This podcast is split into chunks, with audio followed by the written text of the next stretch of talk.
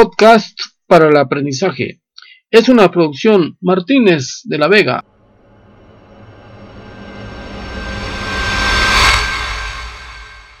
Hola, qué bueno que me acompañas en este primer episodio de la serie Criterios morfológico y genealógico de la clasificación de las lenguas. Mi nombre es José Velázquez y en este primer episodio trataremos sobre cómo se clasifican las lenguas de acuerdo a los criterios morfológico y genealógico. Iniciamos. Para clasificar la gran cantidad de lenguas del mundo, los lingüistas han adoptado varios puntos de vista o criterios, de los cuales nos interesan principalmente dos, el criterio morfológico y el criterio genealógico. La clasificación morfológica examina las lenguas en cuanto a su forma o estructura y llega a constituir grupos idiomáticos afines entre sí. De acuerdo a este criterio, se distinguen tres grandes grupos de lenguas. 1. Monosilábicas. 2. Aglutinantes. 3. Deflexión. Conviene mencionar que este tercer grupo, a su vez, se subdivide en lenguas de flexión analíticas y lenguas de flexión sintéticas. En las lenguas monosilábicas o de una sílaba, las palabras son raíces que nunca cambian, no se conjugan, no se declinan y una misma palabra puede ejercer la función gramatical de nombre, adjetivo o verbo, según el lugar que ocupe en la oración. En términos generales, las lenguas monosilábicas desconocen las categorías gramaticales del español. Ejemplos de lenguas monosilábicas, el birmano, el chino, el siamés y el tibetano. Por otra parte, las lenguas aglutinantes agrupan palabras yuxtaponiéndolas, pero sin fundirlas entre sí. Por mera unión externa de unas raíces con otras, se forman las palabras frases. Son lenguas aglutinantes las americanas, las caucásicas, las hiperbóreas, el japonés, las malayo-polinésicas, las uralbaltaicas, etc. Continuamos con las lenguas de flexión. En estas, sus palabras constan de una raíz, a la cual se unen otros elementos o morfemas, que se combinan con ella formando una unidad indivisible. A las lenguas de flexión pertenecen todas las indoeuropeas, de las que hablaremos en el segundo episodio de esta serie. Las lenguas de flexión, como antes se apuntó, se clasifican en analíticas y sintéticas.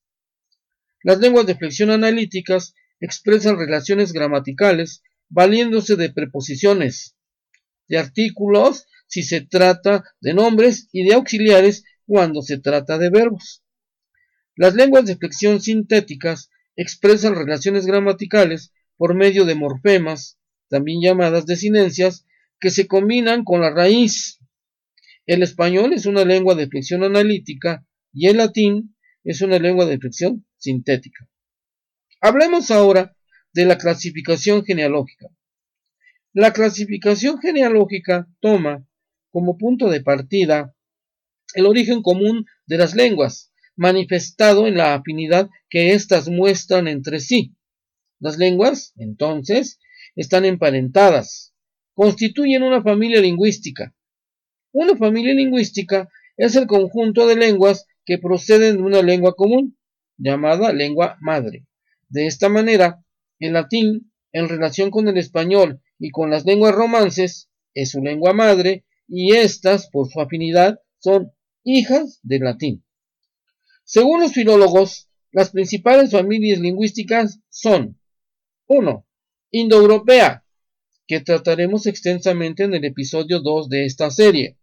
2. Semítica, que incluye el árabe, el arameo, el asirio antiguo, el fenicio, el hebreo, etc.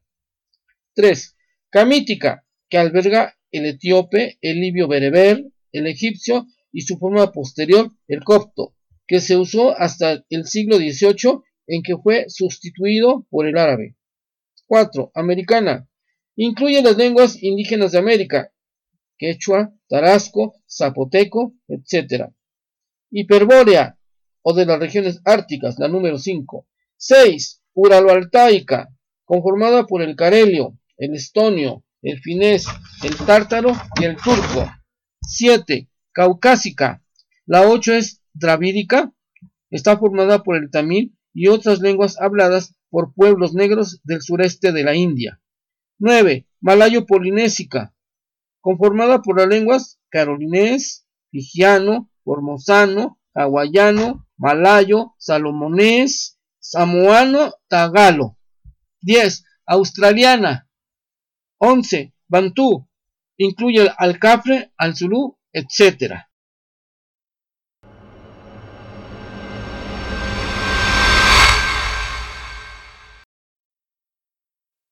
Qué bueno que me has seguido en este primer episodio de la serie. En las notas del podcast encontrarás la bibliografía utilizada. No olvides suscribirte al canal y compartir este podcast con el hashtag podcastlenguas. No te pierdas el segundo episodio de esta serie la semana próxima.